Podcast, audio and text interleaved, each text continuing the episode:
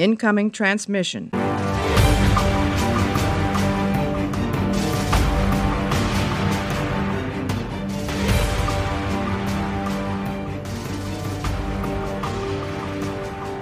Hallo und herzlich willkommen zu einer neuen Ausgabe Warpcast. Heute eigentlich in der geplanten, äh, in der geplanten Zusammensetzung, wie wir diese Discovery-Besprechung machen wollten. Bei mir ist der liebe Marco. Jetzt habe ich beinahe Mario gesagt. Oh je. Hallo Marco. Hallo Christian. ich hänge zu viel mit Marco, äh, mit Mario ab. Jetzt hau ich's. Ja, ja ganz Mann. genau. Äh, ja, leider hat es ja letzte Woche nicht geklappt bei der ersten Folge der dritten Staffel. Äh, heute bei der zweiten Folge der dritten Staffel, Fern der Heimat, bist du wieder mit dabei. Ja, genau. Ich war leider ein bisschen krank. Da ist der Mario für mich eingesprungen. Hast du, das unser, ist wunderbar. hast du unseren Podcast hören können oder? Natürlich noch nicht, nein. Ähm, ich hänge beim Podcast mittlerweile so weit hinterher, ähm, das ist schon nicht mehr feierlich. Ja, die Hütte brennt aber auch. Wir releasen ordentlich. Nee, okay. Ja, ganz genau. Denk doch mal an die armen Chefredakteure hier. nein, Mann, nein, Mann. So, pass auf. Wir wollen es so machen, wir wollen einmal ganz kurz über die äh, Trivia und Meta, also wer war beteiligt an der Folge, wem, von wem kommt vielleicht das Skript, wer hat die Regie geführt, was sind die wichtigen Rollen diesmal und äh, dann kurz über die Handlung sprechen, aber die meiste Zeit heute wollen wir über das Fazit verwenden, denn die Handlung sollte eigentlich jeder präsent haben. Nochmal eine ganz kurze Spoilerwarnung, wer die Folge noch nicht gesehen hat, dann macht das hier nie so unbedingt Sinn. Das heißt, wenn ihr die Folge noch nicht gesehen habt, schaut sie euch erst an und kommt dann hierher zurück und äh, hört euch unsere Meinung an. Ansonsten, glaube ich, macht das relativ wenig Sinn. Aber Marco, jetzt erzähl uns zuerst mal, wie du in die erste Folge in die dritte Staffel gestartet bist.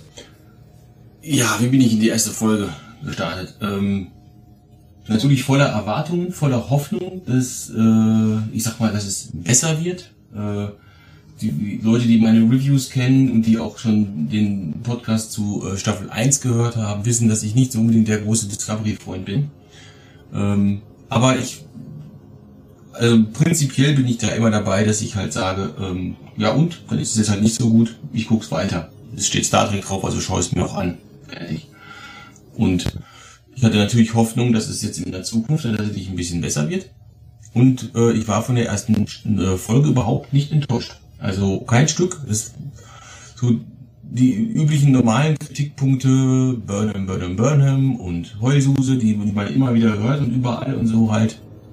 Ähm, ja, ich finde Burnham einfach zu überzogen nach wie vor, aber äh, sie störte mich in der ersten Folge nicht so sehr, wie, äh, wie sie es zum Beispiel in der zweiten Staffel, in der, in der ersten Staffel getan hat. Also, also ich muss ja sagen, ich lasse das mittlerweile nicht mehr unbedingt so als Kritikpunkt zu.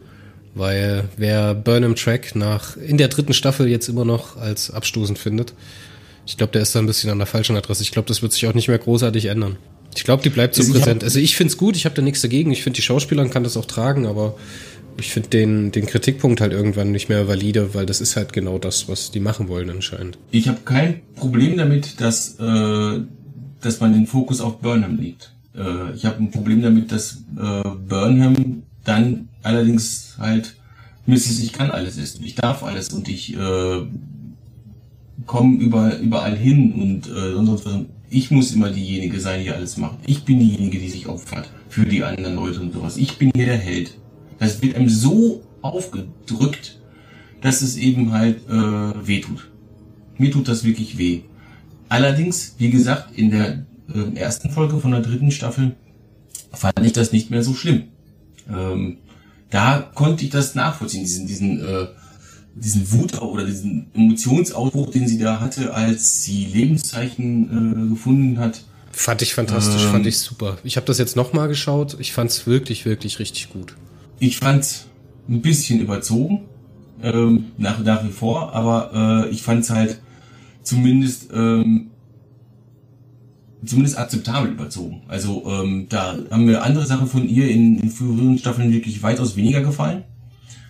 Ähm, aber da konnte ich damit leben, dass sie halt sich dann halt freut, dass sie Leben gefunden hat, weil das heißt, sie ist nicht allein, ganz klar.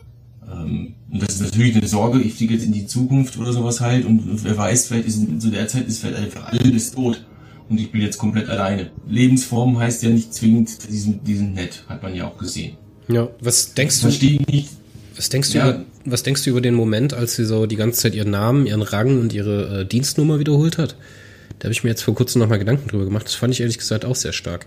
Wusste ich am Anfang nicht so richtig, was sie damit wollten, aber ich glaube, ich habe da mittlerweile eine Beziehung dazu aufgebaut. Ja, das ist für mich halt dieses typische, ich sag mal, militärische, ähm, dass man sich halt auf solche Sachen halt ähm, zurückbesinnt, sag ich mal, um, um sich wieder aufzubauen. Die war ja ziemlich fertig, ähm, weil sie die Discovery nicht gefunden hatte, glaube ich, war, war das war das war glaube ich die Situation. Und dann hat sie halt gesagt, nee, komm, ich muss jetzt was machen und dann hat sie sich halt erstmal so wieder andere andere Leute nehmen halt einen äh, Eimer Wasser, kippen sie in den Kopf oder äh, kriegen eine Ohrfeige und sie hat sich halt einfach so wieder äh, gefangen. Und das fand ich auch vollkommen in Ordnung. Ich, ich fand auch diese. Ich fand das nachhaltig richtig stark. Der Moment hat auch nochmal für ich, mich gewonnen. Ich fand auch die, äh, die Szene mit, mit dieser Droge, äh, fand ich, die fand ich köstlich. Also vor allen Dingen der, äh, der Spruch mit, äh, ich habe eine rothaarige Freundin, ich das bloß nicht kriegen. ja, die war wirklich toll, die war toll. Ja, da hat, äh, da hat meine Frau auch sehr gefeiert. Äh, ja. Und meine Frau ist normalerweise nicht so der äh, Star Trek Feiertyp, sag ich mal. Ich glaube mir wäre aber, was an dem Moment ein bisschen verschenkt, also was heißt verschenkt wäre, ich hätte es maximal gefeiert. Funktioniert natürlich nicht mit dem Kanon, ne? Aber wenn Jeffrey Combs den äh, Andorianer gespielt hätte. Ach, das hat doch auch schon bei Worf geklappt. Da hat er seinen eigenen Großvater gespielt. Also mit, mit sowas, mit, bei sowas bin ich äh, schmerzbefreit. Ich habe ich hab jetzt, ähm, ich bespreche ja gerade mit Gundel ähm, Enterprise und schaue mir jetzt gerade nochmal die erste Staffel an. Da taucht er ja auch auf als Andorianer und ich finde den so fantastisch. Ähm, das Schran ist einer der genialsten Charaktere überhaupt. halt den Mund, Pinky! Mhm. Na gut. Würdest du denn eine Zahl hinten dran hängen können an die erste Folge? Von 10? Ah, da würde ich grob, grob sagen, eine 7. Eine 7,5 sogar. Ja. Das ist ja noch relativ moderat. Ich glaube, da bist du bei derselben Wertung wie der Mario gewesen. Der hat ihm auch eine 7,5 gegeben. Ich fand's fantastisch, ich habe eine 8 vergeben. Aber okay, lass uns doch mal in die aktuelle Folge reinsteigen und mal ganz kurz für den Zuhörer die äh, Handlung umreißen. Die Folge startet auf der Discovery die Discovery hat das Wurmloch auch hinter sich gelassen. Und es beginnt wieder mit einem absolut bombastischen Vista. Was die da audiovisuell in der Folge machen, ist wieder die absolute Oberkrönung. Das ist egal, ob das auf dem Planeten ist oder im Anflug auf den Planeten oder im Absturz auf den Planeten. Der ist ja zur Hälfte irgendwie gesprengt, ne? da ist ein riesiger Krater drauf. Und diese schwebenden, schwebenden Gesteinsfelder oder riesige Brocken von Gestein. Das finde ich fantastisch. Und wieder die äh, Discovery durchschmiert wie ein äh, fallender Fels. Das finde ich echt stark. Das hat mir richtig, richtig gut gefallen. Und dann krachen sie ins Eis. Sie krachen ins, ins, ins Eis und äh, müssen sich erstmal zurechtfinden auf einer neuen Welt. Und man äh, beginnt mit der Reparatur der Discovery und entschließt sich dann, Saru und Tilly in Richtung der nächsten Siedlung zu schicken. Und da bekommen wir dann ein äh, altbekanntes, aus der ersten Folge bekanntes äh, Konzept aufgetischt, nämlich die Kuriere und die Abhängigkeit der Zivilbevölkerung von den Kurieren. Wir wissen ja, nach dem Brand ist, die, äh, Interstellar, ist der interstellare Raumflug sehr stark eingeschränkt. Und diese Kolonie, der haben, hat diese Spezies einen Namen, hast du das mitbekommen? Wo, äh, die haben äh, nur gesagt, dass der Name, dass der Planet keinen Namen hat. Ja, Aber, stimmt. Sie äh, nennen es Kolonie oder sowas. Ne? Sie, sie nennen es nur die Kolonie, genau. Genau, es ist so eine anscheinend eine Bergbaukolonie. Das hätte ich jetzt gesagt, Bergbau, ja. Wahrscheinlich eine Lithiummine. Ja, irgendwie sowas. Ne? Das ist eine Bergbaumine. Äh, mhm. Man geht ja auch dorthin, um Rodonium zu bekommen oder irgendwie sowas. Also irgendein Tech-Bla für irgendein Kommunikationsgerät. Keine Ahnung. Versucht man dort zu bekommen und äh, trifft dann dort auf Karl und seine Freunde. Und als ich Karl gesehen habe, Marco, habe ich gedacht, okay, der ist jetzt, der begleitet uns die ganze Staffel. Sofort habe ich das gedacht. Hallo, mein Name ist Karl. Auch so wie elaboriert seine Maske gewesen ist, was er so, da konnte er auch Schauspielern, der Typ da, ne? Also war ja echt mega, was er da gezeigt hat. Ist ja auch schon wie in der ersten, in der ersten Folge der Sahil, der ist ja auch wahnsinnig gut im Schauspielen gewesen. Also das, was er zeigen wollte, hat er echt absolut rübergebracht für mich. Und da geht es halt um Karl und sie treffen Karl und Karl sagt dann, ja, wir sind hier bedroht durch unseren Kurier, der anscheinend ein bisschen korrupt ist. Und der Sari nimmt da die Kolonisten aus, um sich selbst zu bereichern. Und das kleine bisschen Delizium, was sie überhaupt noch fördern können wahrscheinlich, ähm, müssen sie dem Kurier abtreten, um irgendwelche Nahrungsmittel zu bekommen, die sie halt auf dem Planeten aufgrund der klimatischen Bedingungen nicht anbauen können. Also eine ganz klassische Abhängigkeitsgeschichte von einer Bande. Also so eine Western-Geschichte eigentlich, würde ich sagen. Das hat auch ja. für mich direkt den äh, so einen Western-Vibe gehabt. Aber audiovisuell wieder auf dem Planeten, wie die Kolonie dargestellt ist, dieser riesige Tagebau-Bagger, der da im Hintergrund ist, dieser, dieser äh, auf diesen Raupen, ne, mit dieser riesigen Schaufel vorne dran, das war wieder Wahnsinn, wie sich das alles in die Felsformation eingewebt hat. Das hat mich richtig, richtig weggeblasen. Und es hat mir so ein bisschen was von ähm, Rogue One Vibes gegeben. Mhm. Weißt du, was ich meine? Als ja. der äh, Ershaw, also hier der Vater von Ershaw, von Jin, wie hieß er denn gleich noch? Mats Mikkelsen. Boah. Ja, du weißt, wen ich meine. Du weißt, wen ich meine. Ich weiß, wie du meinst. Und ja. da sah es für mich genauso aus, beziehungsweise es hat so diesen selben, denselben Touch gehabt. Er ist ja auch wieder gedreht auf Island und also wirklich, was da visuell abgefeuert wird, das ist der absolute Hammer. Wirklich. Und dann kommt es zu dieser tollen äh, Walk-and-Talk-Szene von äh, Tilly und Saru. Und ich muss sagen, wer jetzt nach der Folge noch Tilly hasst aufgrund ihrer Aufgedrehtheit oder weil man denkt, dass sie halt nichts anderes ist als dieses Aufgedrehte, der ich denke, hier hat es ziemlich viele Leute den Atem verschlagen, weil diese Dialogszene fand ich echt fantastisch. Fand ich richtig gut. Ja. Ja, auf jeden Fall äh, kommt man dann dazu, dass es zum Showdown kommt mit diesem Sari, der dann natürlich auch auftaucht und äh, die Saru und Tilly ja, hops nimmt, ne, gefangen nimmt und dann anfängt mit denen zu verhandeln. Denn er weiß natürlich auch, es ist ein Sternflottenschiff, vielleicht haben die Delizium und versucht die direkt auszuquetschen. Dann kommt es auch noch zur verdammten Situation, dass man Karl einfach erschießt. Aber wie sie den hinmachen, das ist wirklich wieder wow. Da war sie echt, das war schon fast ähm, Pulp Fiction-esque oder, oder Kill Bill. Wie heißt denn der Regisseur? Tarantino. Mensch, Tarantino-esque, ja. Also wie sie den da geschlachtet haben, das war schon echt krass.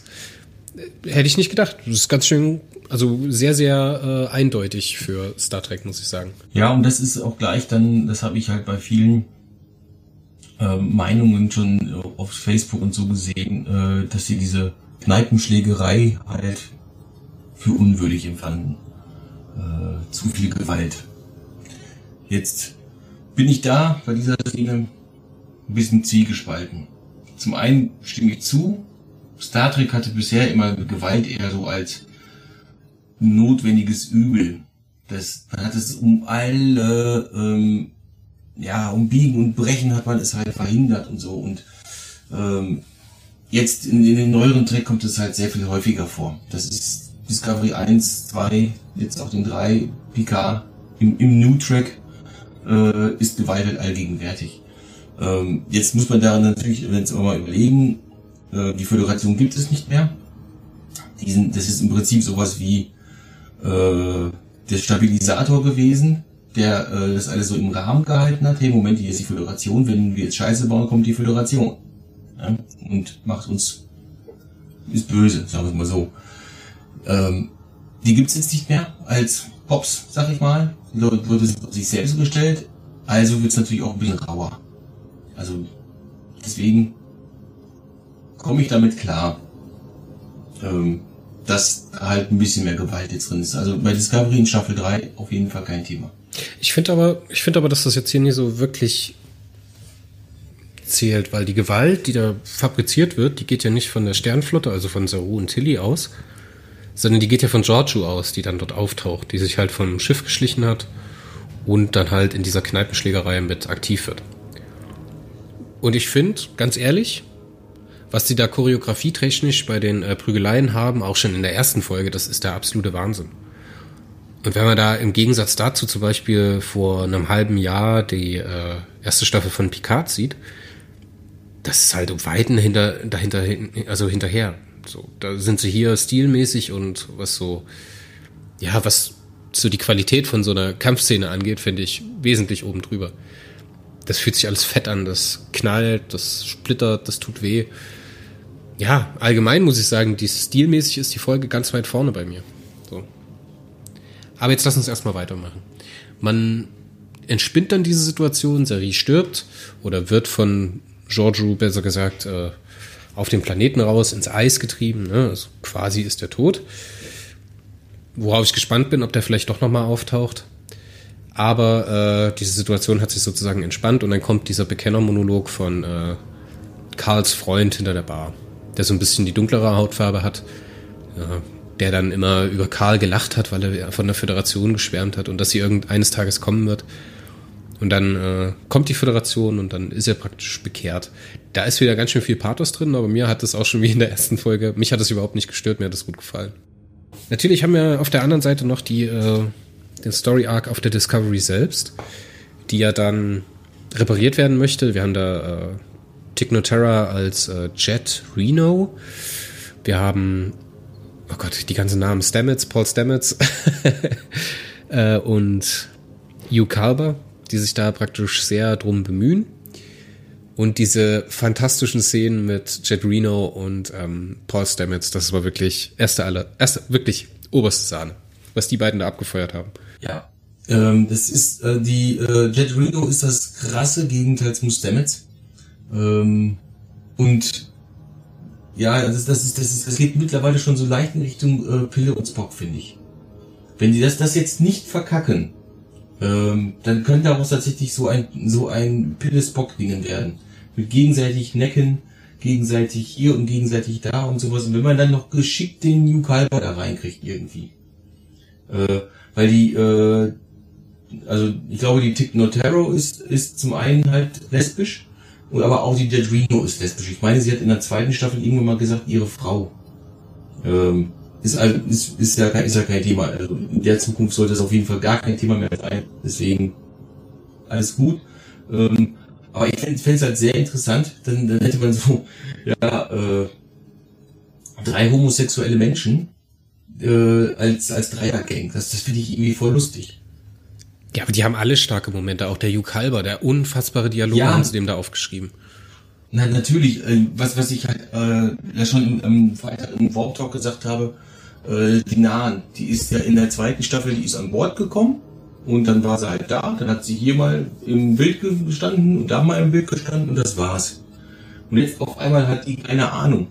Äh, 30 Zeilen Dialog und 5 Minuten Screentime äh, das, genau das ist das, was ich die ganze Zeit an Discovery äh, ähm, bemängelt habe, dass diese Nebencharaktere einfach nicht ja, genug ja, ja, Screentime kriegen. Dass, dass die nicht, auch äh, die, die Detmar, die Kyla Detmar, die hat auch so einen kleinen Moment gekriegt und sowas, die ist jetzt ein bisschen verstört. Da, da, da kommt bestimmt noch irgendwas. Ähm, da, das sind Sachen, die haben mir einfach Freude gemacht. Ohne Scheiß. Was, äh, Discovery, ich, Discovery Staffel 3 macht mir Freude. Ich kann mich noch sehr gut an unseren Podcast zur Staffel 1 erinnern, ähm, wo wir gesagt haben, dass es immer sehr, sehr ätzend war, dass wenn sie etwas eingeführt haben, das dann entweder in derselben oder halt in der Folge danach auf jeden Fall benutzt wurde. Dass es so schematisch ist, weißt du? Ich hoffe, dass sie das jetzt schaffen, dass sie da ein bisschen mehr Fingerspitzengefühl reinkriegen und das jetzt erstmal noch eine Folge ruhen lassen und dann vielleicht die Detmar nochmal einen Zusammenbruch kriegt oder irgendwas, dass das nochmal so ein Nachspiel hat, weißt du? Aber ich finde das halt ätzend, wenn das jetzt direkt wieder in der nächsten Folge, nächsten Folge, nächsten Folge dann immer wieder abgearbeitet wird. Das ist für mich zu schemahaft. Weißt du? Ja, kann ich komplett nachvollziehen. Ich fände es jetzt auch viel cooler, als hätte man es einmal so angedeutet und dann in fünf Folgen erst davon. So wie Babylon 5 damals war. Ich weiß, du hast es noch nicht gesehen. Ähm, aber so, so war das früher halt bei Babylon 5. Da hat man heute einfach nur mal einen Satz gesagt. Und dieser Satz bekommt fünf Folgen später halt eine Bedeutung. Und dann hat man natürlich immer Moment, äh, irgendwas ähm, klingelt da. Ja, und dann hat man halt gesehen, ja, cool, das ist alles zusammenhängend und so richtig. Und das, das fände ich richtig geil, wenn Discovery das jetzt schafft. Und ähm, ich glaube ja wirklich, dass ähm, die, äh, die Produzenten von Discovery, ich glaube, das ist jetzt zum ersten Mal, dass hinter den Kulissen nicht so viel äh, hin und her geschoben worden ist ähm, dass die Produzenten jetzt langsam dahin kommen, äh, auch wirklich ihren Weg zu finden und auch langsam mal mitkriegen, was denn eigentlich die Fans wollen. Hat man schon mit Staffel 2 gesehen. Wir wollen, dass es sich ein bisschen besser in den Kanon ein, ein, einfügt. Wir wollen, dass die Klingonen vielleicht ein bisschen mehr nach Klingonen aussehen. Also haben die Klingonen wieder Haare gekriegt und haben diese, diesen riesen äh, Hinterkopf nicht mehr gehabt. Und so. Ähm, klar, wenn du eine neue Star Trek-Serie machst, dann weißt du nicht, was die Fans äh, davon halten werden. Ja, du spielst ja erstmal ins Blaue. Du einfach erstmal ins Dunkel genau, hinein ins Blaue. Und, guckst, ja. was auf fruchtbaren Boden fällt. Aber ich finde, dass sie das auch in der zweiten Staffel geschafft haben, auch mit diesen Änderungen, die sie gemacht haben, dass sie immer noch ihrer eigenen Designidee von Star Trek gerecht geworden sind. Weißt du, dass sie nicht so eine Müssen 180, sie dass sie nicht so eine 180 Grad Wendung da reingebracht haben und die auf ja. einmal wieder aussehen wie ein TNG. Müssen sie aber eben halt auch, weil äh, die haben sie jetzt einmal etabliert. Jetzt muss man halt dann gucken, äh, wir haben die Klingonen geändert. Verdammt, die Fans finden das nicht gut. Äh, ja, ich weiß, es gibt äh, Fans, die sagen, passt doch alles und so. Das spielt jetzt ja auch keine Rolle. Es ich find's Fans, mega, ich find's mega, ich find's mega. gut. äh, aber äh, das stößt den Leuten halt auf. Äh, und ja, vielleicht sind wir da wirklich ein bisschen zu weit gegangen. Also gucken wir mal, wie wir das jetzt hinkriegen, dass wir das eventuell doch noch äh, ändern können. Ähm, also, dass wir vielleicht sogar ein bisschen dahin biegen. Komplett zurücknehmen kann man es nicht, denn es ist jetzt schon mal da. Dann, dann würde man, äh, äh, ja, dann, würde, dann würde man sich einfach selber untreu und dann wäre man als Produzent nicht mehr glaubwürdig. Finde ich. Kannst du mir mal helfen, diese Anspielung, die Kalber da bringt? Ähm, alles, was ich bekommen habe, ist dieses lausige T-Shirt. Wo kommt die ursprünglich her? Ich kenne das eigentlich bloß aus GTA Vice City als 100% äh, Completion Bonus oder Geschenk, was man da bekommt. Das ist, das ist irgend so ein, also ich, ich weiß nicht, wo es ursprünglich herkommt, aber das, das, das gibt's überall als Easter Egg oder sonst was. Ähm, es, es gibt, ähm, ja, es gibt, es gibt ja, T-Shirts mit, äh, mit dem Aufdruck, ähm, meine Eltern waren im Urlaub und alles, was ich bekommen habe, ist dieses lausige T-Shirt und, und, solche Sachen halt. Ähm, das, das, das gibt wirklich häufig, aber ich habe keine Ahnung, wo das herkommt. Also das erste Mal ist es mir über den Weg gelaufen in Vice City, weil ich das auch bekommen habe. Aber ich kann halt nicht sagen, ob es da popkulturell angefangen hat mit diesem Gag, den er da macht. Aber auch fantastisch war der Spruch, als er dann in dieser Jeffreys-Röhre äh, reingekrabbelt ist, von Reno geleitet dahin, ne? wo er diesen Knoten irgendwie austauschen und reparieren muss, was sehr, sehr geil visualisiert ist. Weißt du, bei Star Trek ist das ja sonst immer nur irgend so ein blinkendes Gedöns und dann halten die so leuchtende Schraubenzieher ran und dann alles ist wieder gut, ne? Und da muss es halt aufmachen, muss das eine abmachen, einen Teil tauschen und das andere wieder drauf. Das ist so, das geht in meinen Kopf rein. Fand ich mega, mega visualisiert. Ich wusste direkt, was kaputt ist und danach sieht's besser aus. Alles klar, es ist wieder ganz. Das fand ich gut und ich fand diesen Spruch, den er bringt. Ich hoffe, du kommst lebend daraus, damit ich dich umbringen kann. fand ich mega, fand ich wirklich gut. Ja. Ja gut, man schafft es auf jeden Fall, diese, diesen Transtator dann zu reparieren beziehungsweise neu zu bekommen von Karl und äh, schafft es ja dann auch, den äh, Sari zu besiegen und schlussendlich zur Discovery zurückzukommen. Ich hätte jetzt bei einer Enterprise gesagt. Ähm, jetzt äh, merkt man aber oder man merkt über die Folge hinweg, dass dieses Eis kein normales Eis ist, sondern parasitäres Eis. Dass es praktisch immer kräftiger wird und immer weiter die Discovery zusammendrückt. Cooles Konzept, so als Idee. Hat sich dabei so ein bisschen angefühlt wie so eine künstliche, wie so eine künstliche Bedrohung. Weißt du, was ich meine? Ja, ja, ich habe ich hab mit, dem, mit dem Eis auch so ja, ich hadere mit dem Eis auch. ich hadere also, mit dem jetzt, Eis. ja, ähm, ich, ich, ich sehe es irgendwie so wie du. Ähm, ich finde das Konzept, dass da halt irgendwas am Boden ist, was normal aussieht. Eis ist halt normal. Äh, das hätte, das hätte in den 80er Jahren für einen guten Horrorfilm gereicht. Ja, in den 80er Jahren hätte das schon, da reicht ja auch schon Nebel. Ne? für, für, äh, toller Film, für toller Film. Fantastischer ja. Carpenter-Film. Wir müssen unbedingt mal einen Carpenter-Cast machen, ey. Können wir gerne tun. Ähm, da frage ich mal den Thorsten, ob das ist ja unser Horror-Experte, ob der ja eventuell Lust drauf hat, weil ich kann mir gut vorstellen, dass der da garantiert einen Sechsteiler für dich rausmacht. Gibt's auch genug Material. Ja. Ja, jedenfalls ähm, hat's da halt ähm, dann so Eis ähm, und dieses Eis, das, das wächst halt und wird stärker parasitäres Eis, das geht in die Systeme irgendwie rein oder sowas, halt, ich weiß es nicht. Ähm, für mich hätte es dieses parasitäre Eis äh, nicht, nicht gebraucht. Man hätte das jetzt nicht zum parasitärem Eis machen müssen. Man hätte einfach erklären können, oh, äh, die Temperaturen schwanken hier so stark, wenn die Discovery nicht bis um die und die Uhrzeit von abgehoben ist, dann kommt die nicht mehr vom Boden runter und wird von dem Eis einfach eingeschlossen dann bleibt sie da. Ja, das hat man ja vor So, 20, das ist- das hat man ja vor 20 Jahren in Star Trek auch gemacht. Da kam es ja immer dazu, dass irgendwie ein Shuttle ins Eis eingebrochen ist und dann, ich erinnere mich an die Folge aus Enterprise, wo die auf einem Asteroiden landen und dann dort einbrechen. Dann müssen sie das praktisch schnell retten, weil sonst die Eiskruste sich wieder schließt. Ne? Da kann man ja viel machen. Ich brauche dieses parasitäre Eis nicht. so, warum? Was macht ja, ihr dann damit? genau, warum? Was was ist parasitäres Eis? Ähm, das, das, das wäre mal inter interessant gewesen. Äh, wenn lebt dieses Eis? Ja, das wäre doch, das wäre doch was ganz anderes, wenn man sagt, das ist ein Lebewesen, dieses Christ, das ist gar kein Eis, das ist irgendein Kristall, der aber Ja. intelligent ist Ja. und dann so, weißt du, keine Ahnung. Genau. Es gibt ja auch Kristallwesen in Star Trek. Warum nicht Ja, das eben. mal? Ganz genau. Also das, deswegen parasitäres Eis. Ah, tolles Konzept. Richtig blöder Name. Hätte eine andere, äh, er hätte eine andere Erklärung gebraucht. Einfach dieses Eis ist kein Eis. Es sieht nur so aus. Es ist ein Lebewesen. Ne? Und es bedeckt alles, was am, am, am, äh, auf dem Boden ist, äh, sobald es halt kühler wird. Ja, passt. Hätte für mich gepasst. Ähm, ich erwarte von dem heutigen Tra Track nicht mehr drei Stunden lang äh, Erklärung für die Gründe von irgendetwas und dann habe ich zehn Minuten, ähm, dann habe ich zehn Minuten Handlung damit äh, und dann äh, habe ich äh, ja das den Abspann im Prinzip. Ja, Also bei, das- bei TNG wäre das jetzt so gewesen, diese Situation, wir sind in ein Eis gefallen, wäre die ganze Folge gewesen. So, dann hätten wir erstmal Jordi an den Maschinen gesehen, der irgendwas reparieren muss und erstmal gucken muss, ob wir da wieder rauskommen. Dann hätte man einen Crusher gesehen, wie sie das Eis untersucht und rausfindet, dass es eine Lebensform ist, keine Ahnung. Dann hätte man äh, äh, Diana gesehen, die, äh, keine Ahnung, irgendwelche Gefühle empfängt von dem Eis. So, dann hätte man Riker gesehen, der Posaune spielt, und dann hätte man alle zusammen im Konferenzraum gesehen, wie man praktisch Picard dann erzählt, was das Eis ist. So. Das wäre eine Ja. TNG-Folge gewesen aus diesem Thema. Ne? Da wäre diese ganze Subplot mit, äh, mit dieser fehlenden Föderation und dieser Kolonie da überhaupt nicht, hätte da überhaupt nicht stattgefunden.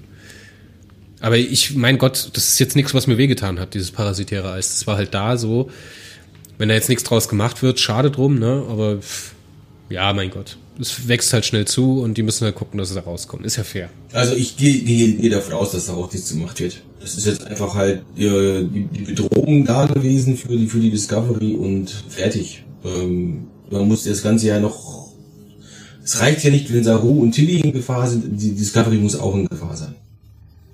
Ähm, wenn da- also das ist das ist halt auch wieder ein New Track. Äh, das ist halt auch wieder New Track. Die ähm, die äh, Bedrohung muss halt groß sein. Da muss eine riesige Bedrohung sein. Das, das, es reicht nicht, wenn äh, ein Crewmitglied eventuell Mhm, krank mhm, ist oder sowas äh, und man eine Lösung dafür suchen muss, wie es im alten Track halt war. Heutzutage muss einfach jeder betroffen sein und das ganze Universum muss in Gefahr sein. Ja, das sind halt immer einfach unsere Zeiten, würde ich sagen. Ähm, das macht ja nicht nur Star Trek so, das macht auch Expanse und so weiter so. Und äh, bei Star Wars ist es schon immer gang und gäbe gewesen. Lebe ich mit. Ist okay, ist okay. Ja. Und am Ende muss es natürlich sein, dass das Deus Ex dieser Serie ähm, interveniert und das Problem löst für die Besatzung. Burnham tritt, äh, tritt auf. Was hältst du von ihrer neuen Frisur? Die hatte ich auf äh, Bildern schon vorher gesehen gehabt. Ja, auf, kennt man ja von den Plakaten. ja, ja. Eben, genau von den Plakaten her. Ähm, also Frisur hat sie ja äh, öfter mal gewechselt. Ich bin jetzt mal gespannt, wie sich diese Frisur jetzt halt dann so im Alltag macht, weil so, sonst hatte sie eigentlich immer relativ kurze Haare. Ähm, ich bin gespannt. Ich habe jetzt noch nicht so viel davon gesehen, dass, dass man jetzt sagen kann, wie sieht das jetzt so als Komplettpaket aus, aber ja. Ähm, ich ich finde es jetzt nicht hässlich, muss ich sagen. Also ich finde, sie hat auf diesen, in diesem Moment, wenn sie auf diesem Schirm auftaucht, ne, das wird ja dann auch noch so herausgezögert, dann flackert der Schirm so, ne, und keiner weiß, warum kein Bild kommt, und dann auf einmal, pam, das Bild ist da und es ist Burnham. Sie hat nie schöner gestrahlt. Also ich habe in ihr wirklich noch kein schöneres Lächeln gesehen als das. Ich finde diese Freude, die sie da empfindet als Rolle so, die kommt da richtig durch. Die fühle ich dann, weißt du? Da, da stimme ich dir zu. Also da, da, äh, wenn er da jetzt sagt, oh nein, diese Heulsuse Burnham, dem hau ich mein, äh, wo wir gerade von GTA äh, gesprochen haben, meinen GTA-Aufsteller vor, den hau ich dem durchs, durchs Gesicht. Das, das, das tut nichts, weil das ist Papier. Aber äh, meine Güte, also in, in der Situation kannst, kannst, da muss die Frau einfach heulen. Äh, ja, aber ich finde es schön, wie sie gleichzeitig ein, so strahlt und dann so ein bisschen Ja, sie, das ist, ein, ist ein Freudentränen, ganz ja, klar. Ja, sie, sie strahlt, sie hat, ihre, sie hat ihre Freunde, ihre Familie, ihre Crew wiedergefunden. Äh, die einzigen Menschen, die sie halt dort eigentlich hat, die sie von früher hat. Jetzt, ich bin gespannt auf die nächste Folge. Wie viele kennt sie mittlerweile? Wie groß ist die Föderation mittlerweile? Hatten wir das jetzt schon alleine gemacht? Jetzt kriegen wir in der dritten Folge jetzt einfach nur noch in, in so einem Rückblick erklärt. Jo, äh, Saru, äh, Föderation gibt's jetzt wieder und, und jetzt geht's hier los. ähm, Wie wird denn die dritte Folge heißen? Weißt, wissen wir das schon, ja, ne? Ähm, steht bei uns schon in der Datenbank drin. Ähm, Vielleicht können wir ja ein bisschen, bisschen, äh, sag schon, fabulieren darüber. Da muss ich jetzt tatsächlich aber schauen, weil ich hab's nicht im Kopf. Da ist Discovery. Staffel 3. People of Earth. People of Earth. Ja gut, das, das hm? People of Earth, okay. Das könnte in verschiedene Richtungen gehen. People of Earth, okay. Krass. Weiß ich jetzt gar nichts mit anzufangen, ehrlich gesagt. Aber es könnte natürlich auf einmal heißen, dass man so zeigt, so wer überhaupt noch da ist, so von der Erde. Oder man sagt jetzt, man bezieht das auf die Crew, das ist natürlich auch möglich, ne? Ja, der deutsche Name ist noch nicht geleakt. Ich finde die deutschen Namen immer ein bisschen, äh, bisschen prägnanter, da kann ich mir immer mehr drunter vorstellen. Ich finde, in den englischen Namen oder in der Original-Voice haben sie immer so, da haben sie immer noch ein bisschen Lyrik mitschwingen. Ja, äh, unser Enterprise-Schreiber Martin, der fand das auch immer sehr viel besser.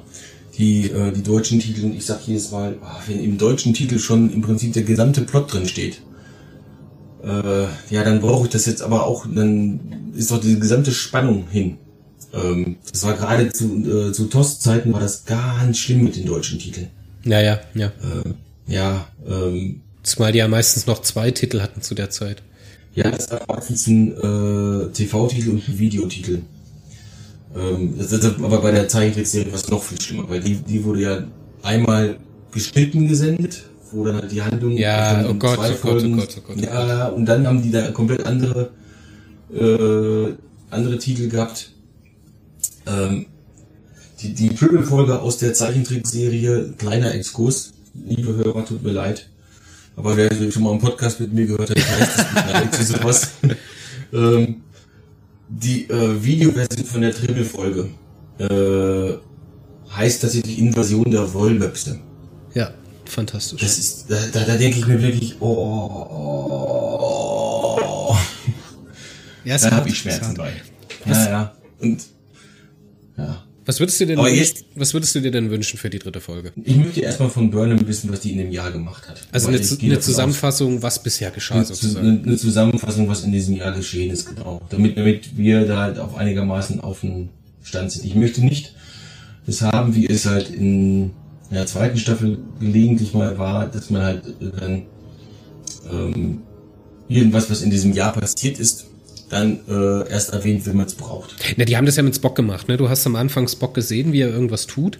Und dann musste Burnham praktisch auf diese Detektivsuche gehen, warum er das und wie er das getan hat. So, man hat halt immer davon gehört, Spock ist da ausgebrochen, bliblablub, weil er jemanden umgebracht hat oder sowas. Ne? Und dann findet sie heraus, dass die Aufnahmen getürkt sind. Sowas, sowas finde ich auch scheiße. Ich würde jetzt einfach wirklich kurz in der äh, dritten Folge abgehandelt haben, meinetwegen in den ersten 20 Minuten. Das ist jetzt, das haben wir bis jetzt gemacht, ne?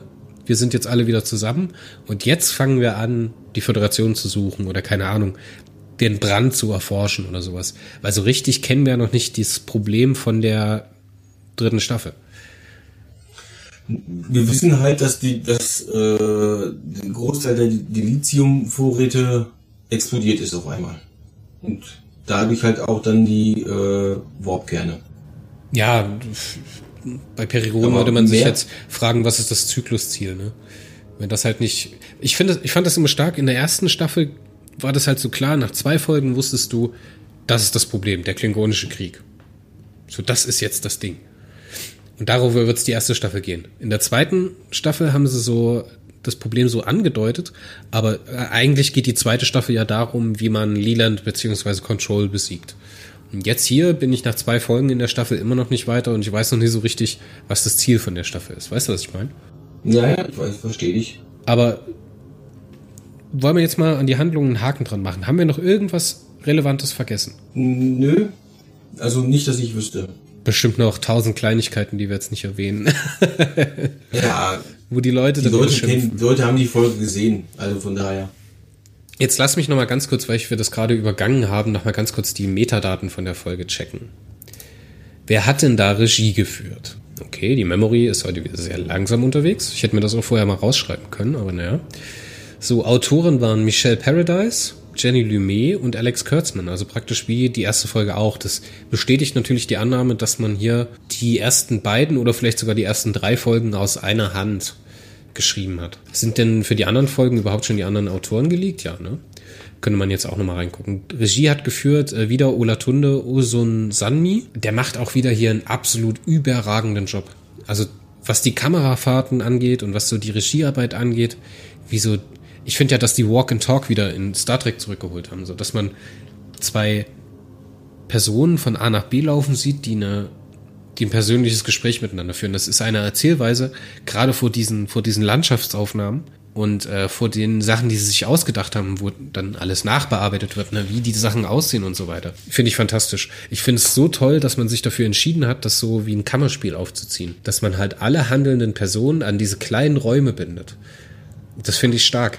Das hat man in der zweiten Staffel zum Beispiel nicht gemacht. Zum Beispiel Such Sweet Sorrow hat sich immer auf alles bezogen. Da war man auf einmal im Maschinenraum, dann war man auf einmal dort, dann war man auf einmal mit dem Admiral an der Stelle, wo der Torpedo eingeschlagen ist. Hinher, hinher, zwischen den Schiffen rumgesprungen.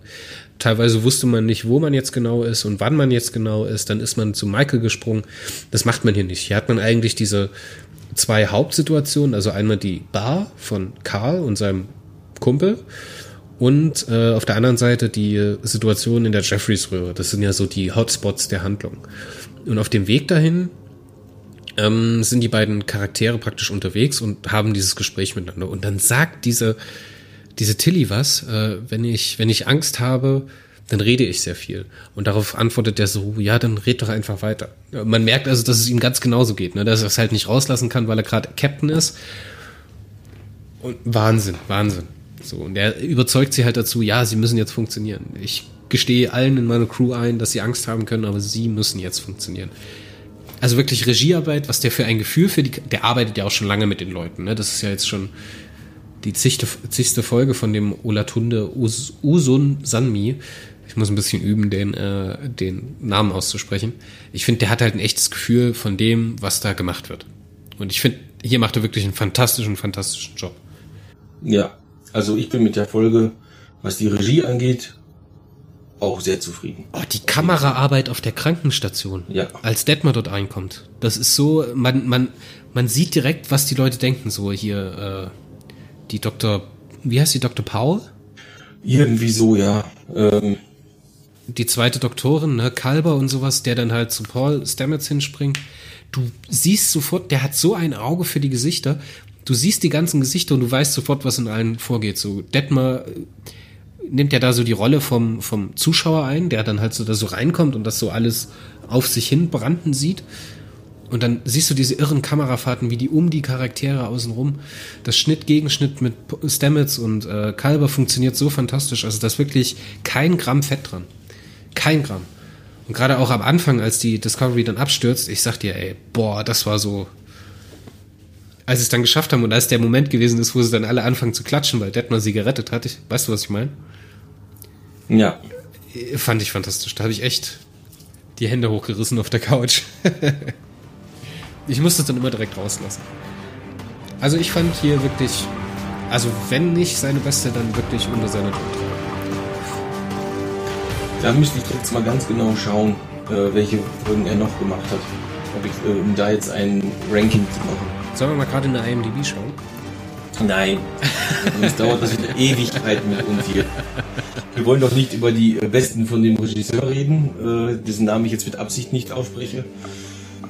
Damit es kein Zungenbrecher wird, ähm, sondern wir reden über die Folge. Ja, dass, dass ich das sage, ist, schon- ist schon, schon echt Hammer. Wir dürfen nicht abschweifen, Chris. Wie fandst du die Situation mit äh, Giorgio, als sie da noch Leland am Stiefel hatte? Und den Bioton-Dude, der den dann aus der Spornkammer rauskratzen musste. das hätte es früher in Star Trek Ja. auch nicht gegeben. Das ja genau, ähm, das, das sind aber wiederum Sachen, Sachen, wo ich sage, da, da wird äh, Star Trek jetzt einfach erwachsener. Ähm, denn wir haben da nun mal eine aus dem Spiegeluniversum. Wir wissen, Spiegeluniversum, da sind die Terraner halt sehr gewalttätig. Anders kann man es nicht sagen. Ähm, und so ist so klar, äh, dass, dass, dass, dass der vollkommen egal ist, ob die da noch ein bisschen Blut oder ein bisschen Gehirn oder sowas dran hat. Was, was juckt sich das? Ähm, und ja, und der Typ, der das da halt ähm, rausfischen muss aus dem aus dem aus dem äh, aus der Sporenkammer, ähm, da, da sagt doch auch irgendwie, ähm, die Jet Reno sagt doch auch irgendwie so, äh, ihren Namen vergesse ich eh. Ja, äh, dann musst du die Bioton-Typ ja. helfen, ne? Zu Paul Stamets ja. sagt sie dann so, und dann sagt er, mein Name ist Gene. Dann sagt sie so irgendwas, als ob ich das ja. eh nicht gleich wieder vergessen hätte.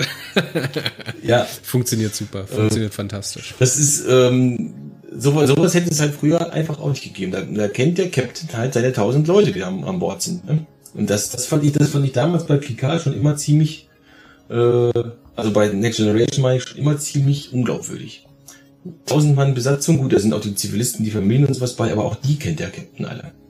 Ja, 400 Mann sind, glaube ich, auf der Enterprise D gewesen, wenn ich jetzt das ganz grob im Kopf habe. Aber. An, an richtiger Crew vielleicht, aber 1000 nee, nee, Mann starke. Besatzung. Nee, echt? Echt? Äh, Im Intro wird gesagt, mit seiner 1000 Mann starken Besatzung. Ja. Okay. 4, 400 ist ja gerade mal die, die, äh, die Besatzung, Besatzung von, äh, von der Enterprise unter Kirk. Also grob in den Dreh rum. Ich habe für die Enterprise D aus TNG hatte ich so irgendwie 400, 400 Leute im Kopf, aber das kann natürlich auch Quatsch sein. Ähm, es sind ja 88 Leute an Bord, ne?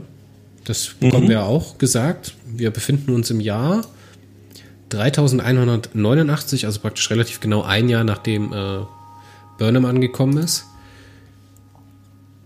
Fand ich jetzt ein bisschen. Ich hätte jetzt gedacht, da lassen sie ein bisschen mehr Zeit vergehen, wenn sie das so machen. Dass sie sich da wirklich bloß ein Jahr rauspicken. Das gibt natürlich Hoffnung, dass das in einer Folge dann erzählt ist. also ich finde es gut, dass es nur ein Jahr ist, weil ähm, so kann Burnham einfach noch nicht viel alleine gemacht haben. Die hat jetzt den einen da befördert äh, zum Kommunikationsoffizier und hat jetzt vielleicht auch schon Kontakt mit irgendwelchen Leuten aufgenommen oder sowas, die halt dann Alliierte sind oder sowas. Ähm, also oder äh, Freunde sind durch den, durch den äh, Brook oder ja, Book, Booker heißt er, ne? Book. Äh, Cleveland Booker heißt er. Ja, Booker, ja, genau. Ähm, ja, äh, durch, durch den halt ein paar äh, Kontakte vielleicht geknüpft und sowas und das war's. Mehr schaffst du, wenn du in, komplett neu bist, in einer, in einer komplett neuen Zeit und sowas, in einer komplett neuen Gegend, wo du keine Ahnung hast, was da läuft, dann schaffst du, glaube ich, nicht mehr, als ein paar Kontakte herzustellen. Erstmal musst du dich sortieren und erstmal wahrscheinlich halt äh, tausend Jahre Geschichte nachlesen.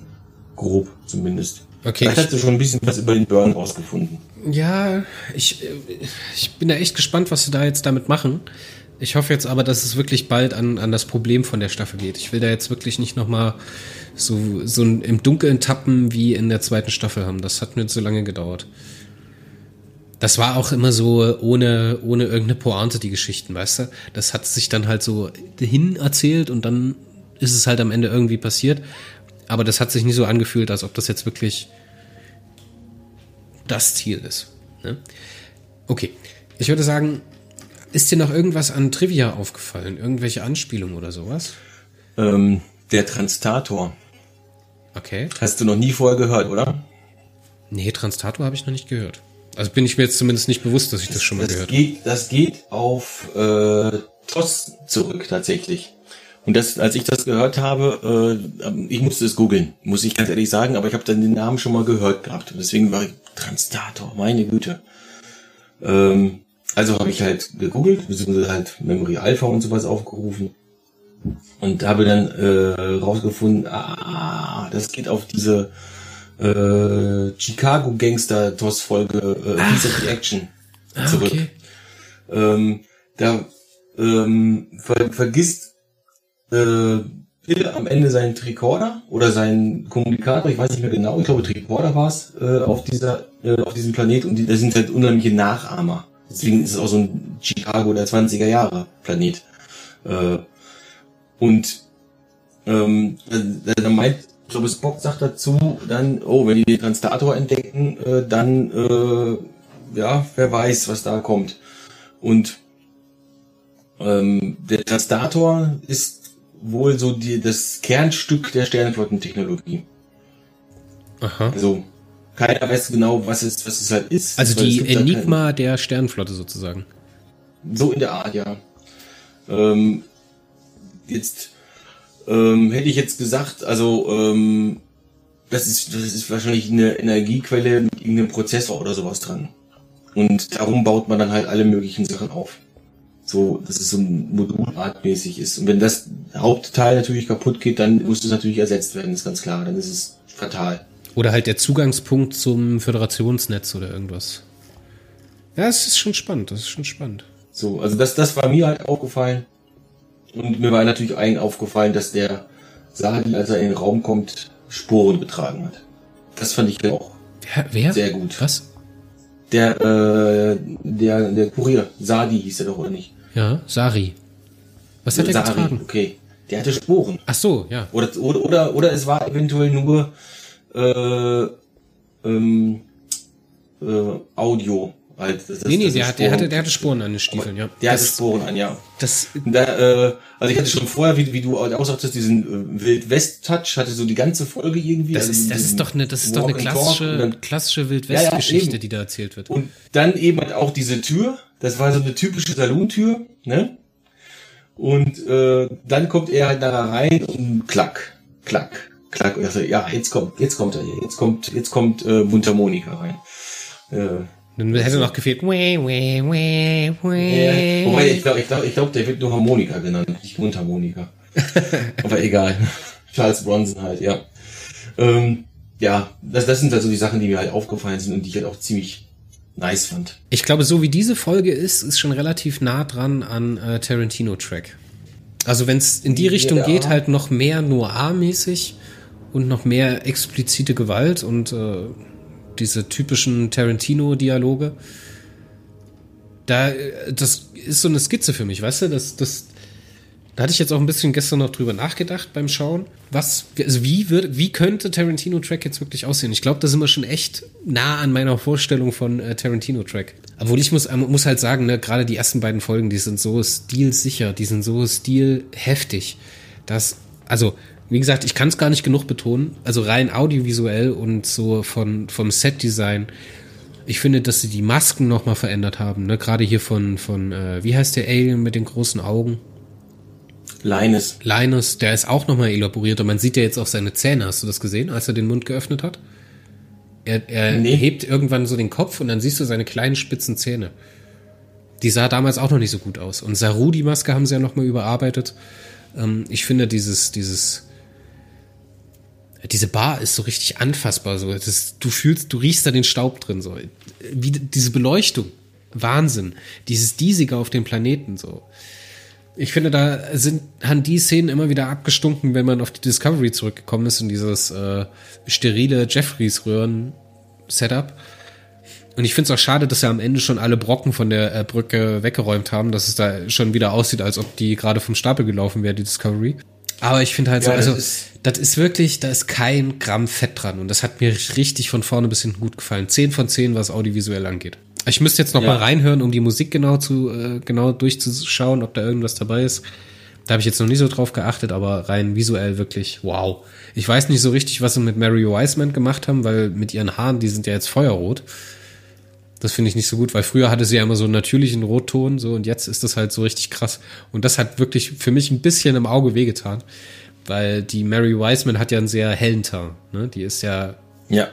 null gebräunt, also von der Sonne gebräunt. Und dann halt diese krass roten Haare mit diesen dunklen Klamotten auf diesen entsättigten Hintergrund, das hat wirklich schon, das hat schon fast im Auge wehgetan. ich weiß auch nicht, was sie damit wollten, ob das wieder irgendeine Anspielung auf irgendwas gewesen ist. Weiß ich nicht, aber ich mag Mary Wiseman, ne, die kann, keine Ahnung, gerne auch grüne Haare haben oder, keine Ahnung, blaue Haut, ist mir komplett egal. Ich mag die einfach. Die, wenn die auftritt, habe ich einen guten Tag. Okay, alles klar. Wollen wir mal ganz kurz Fazit machen? Was hat dir denn am besten gefallen in der Folge? Das ist jetzt mal eine richtig gute Frage. Was hat mir am besten gefallen an der Folge? Ja.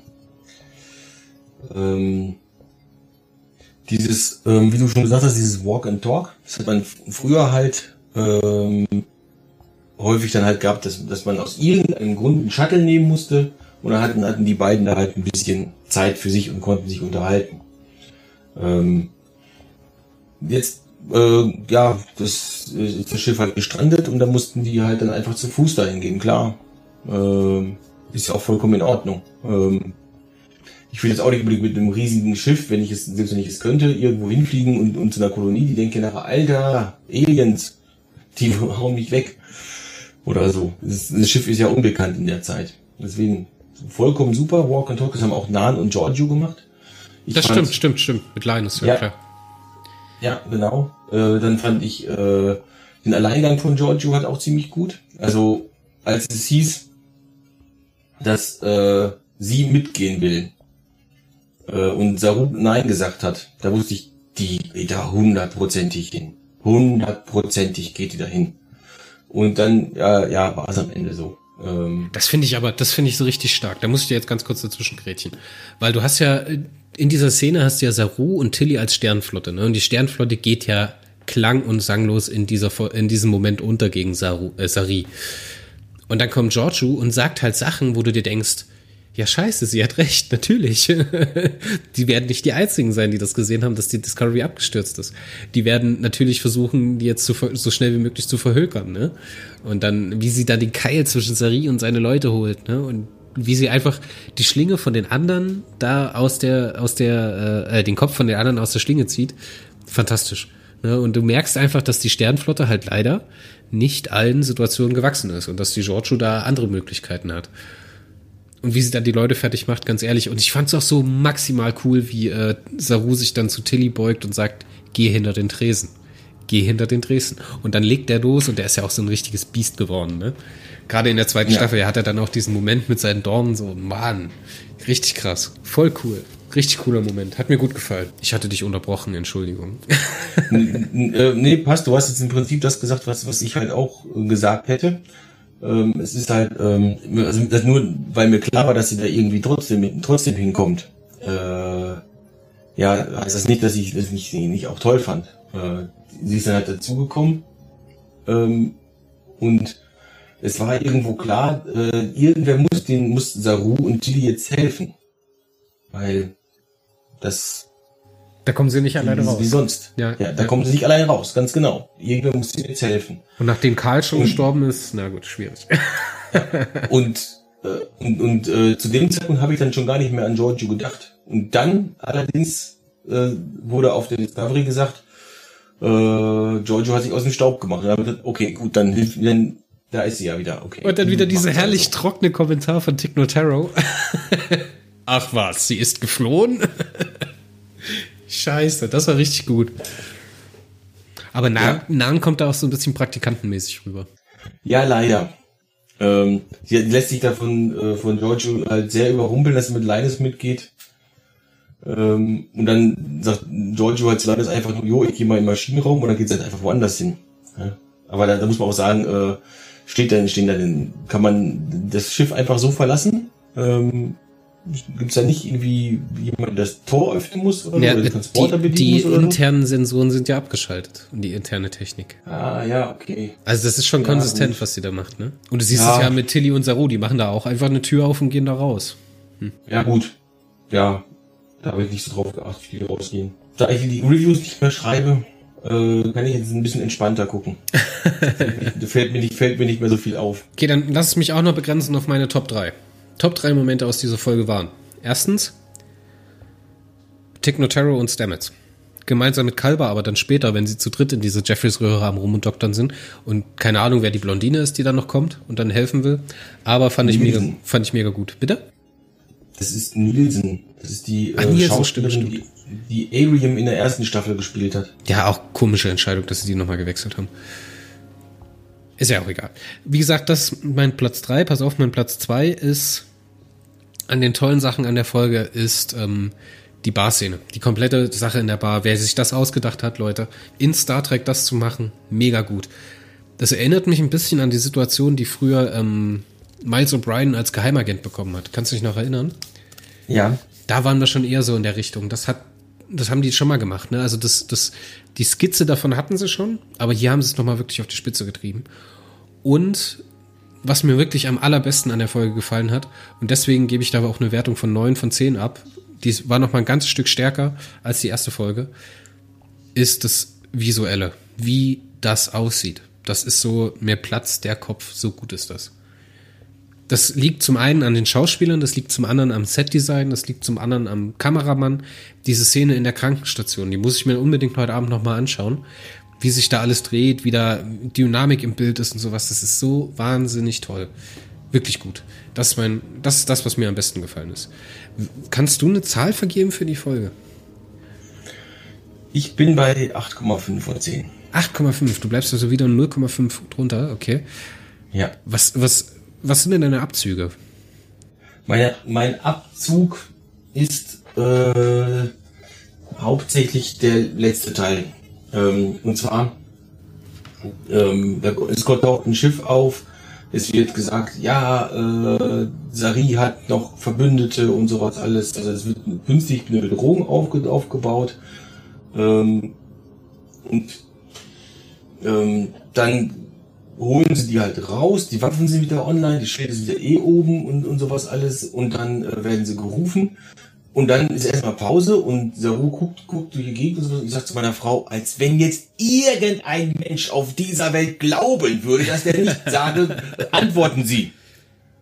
Also ganz ehrlich, und jeder weiß, wer da gleich auf dem Bildschirm äh, hit. Das, das, das, das, ist jetzt einfach das, zu, das, ist einfach zu vorhersehbar. Das habe ich aber auch zu Janine gesagt, ne, wo die dann fragen, ja, sollen wir die Waffen scharf machen und die Schilde hochfahren so, weil die taktischen Systeme sind ja dann wieder verfügbar und dann sage ich so, jetzt sagt er, öffnen Sie einen Kanal, weil das halt ja, so, natürlich. das ist so Sternflotte, das ist so das Sternflotte. Ist Sternflotte und, äh, und äh, natürlich schieße ich nicht auf das Schiff, das mich da gerade aus dem Eis rausgeholt hat ich habe, ich habe absolut keinen Grund davon auszugehen, dass die, dass das Feinde sind. Erstmal.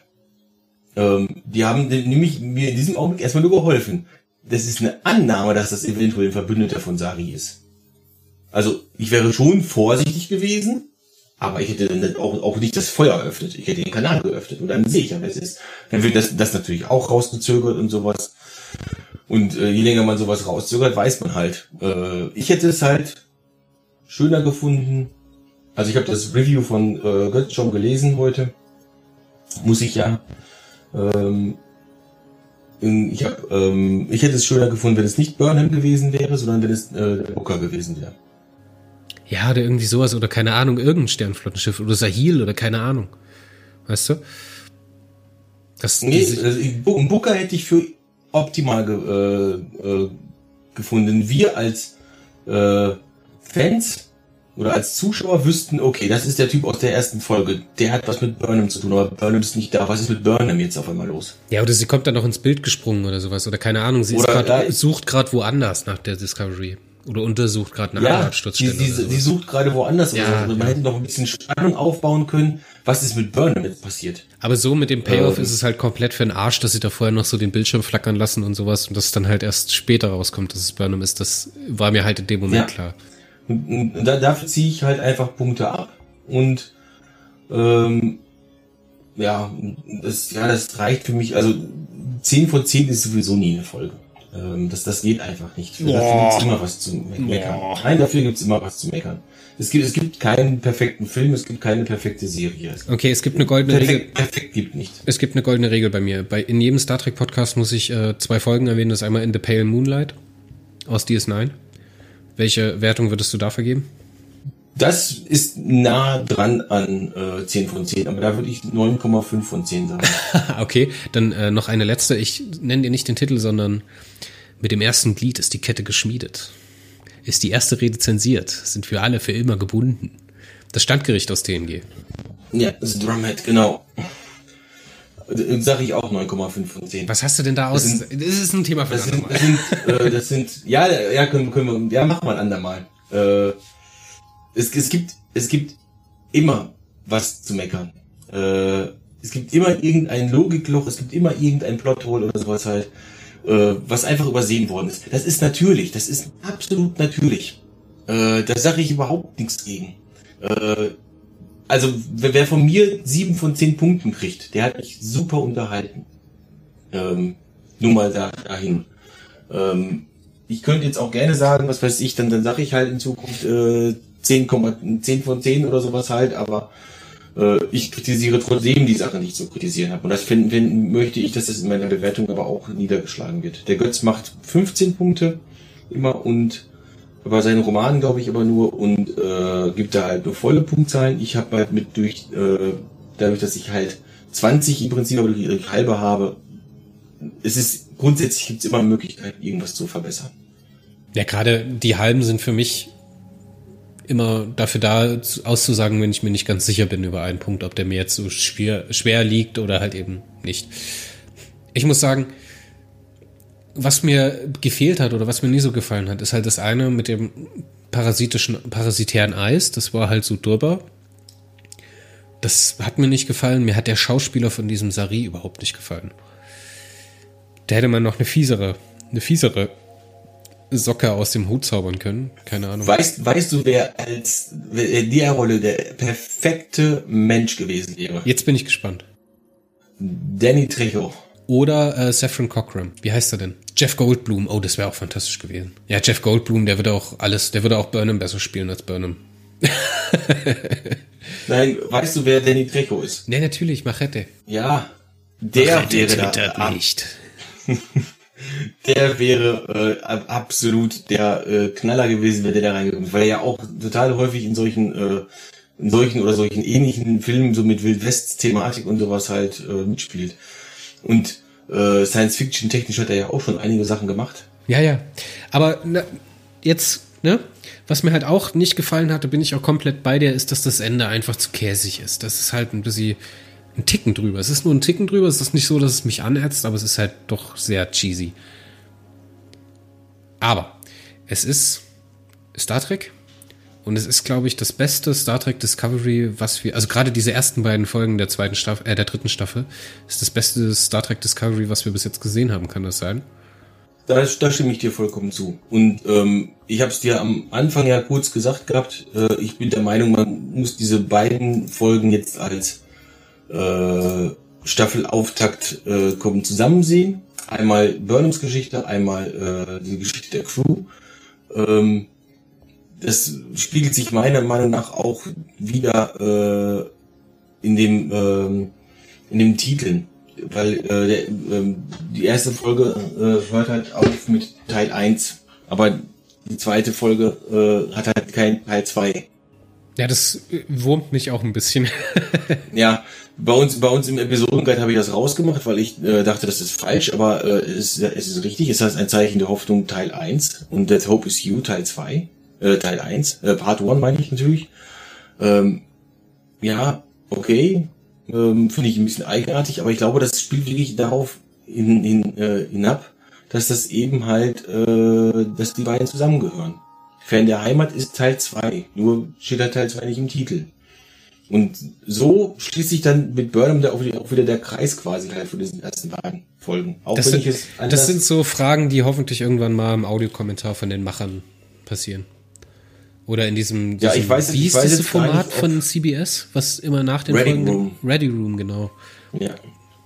Weiß nicht, gibt's Ich das weiß jetzt noch? nicht, ob, ob es das, ich, also bei, bei PK gab es das noch. Ich weiß jetzt nicht, ob es bei, das bei Discovery gab. Es kann sein, dass es wegen Corona halt tatsächlich jetzt eben nicht mehr der Fall ist. Schade, da fand ich immer tolle Sachen mit dabei und die Gespräche waren auch gut, auch wenn sie halt so amerikanisch durchgeskriptet waren. Aber okay, lass uns doch äh, für dieses Mal einen Strich drunter machen. Freust du dich auf die neue Folge? Auf jeden Fall. Auf jeden Fall, ich bin übelst gespannt. Ich hab, war fast schon so weit und hätte meinen VPN angeschmissen und hätte mich nach, wär nach Amerika umgezogen und um die Folge schon einen Tag früher zu sehen. und das mache ich sonst überhaupt nicht. Äh, der Freitag wird generell hart. Ähm, da kommt ja auch die Mandalorian neue Staffel. Und meine Frau hat Geburtstag. Ach du je, meine Frau hat am Donnerstag Ach Geburtstag. Das wird eine harte Woche. Und am, Oh, Freit oh, oh, und am oh. Freitag haben wir auch noch Podcastaufnahme zu Pereron Neo. Leute, Leute, Leute. Ja, und am Samstag wieder mit mir. Ja. Ja. ja. Und da ist, da ist auch noch Halloween dann. Also unglaublich. Ja. Ich glaube, nach diesen drei Tagen nehme ich mir einen Strick. Nee, das ist nur Spaß. Nur Spaß. Alles klar. Nein, ich freue mich auf die nächste Folge Star Trek Discovery. Ich freue mich auf die nächste Folgenbesprechung, hoffentlich wieder mit Marco. Toi, toi, toi, dass es gesundheitlich so bleibt. Ich hoffe dann auch, dass mein Schnupfen weg ist, weil ich bin ein bisschen nasal heute. Und äh, ich danke dir fürs Dasein und lieber Zuhörer, bis zum nächsten Mal. Tschüss.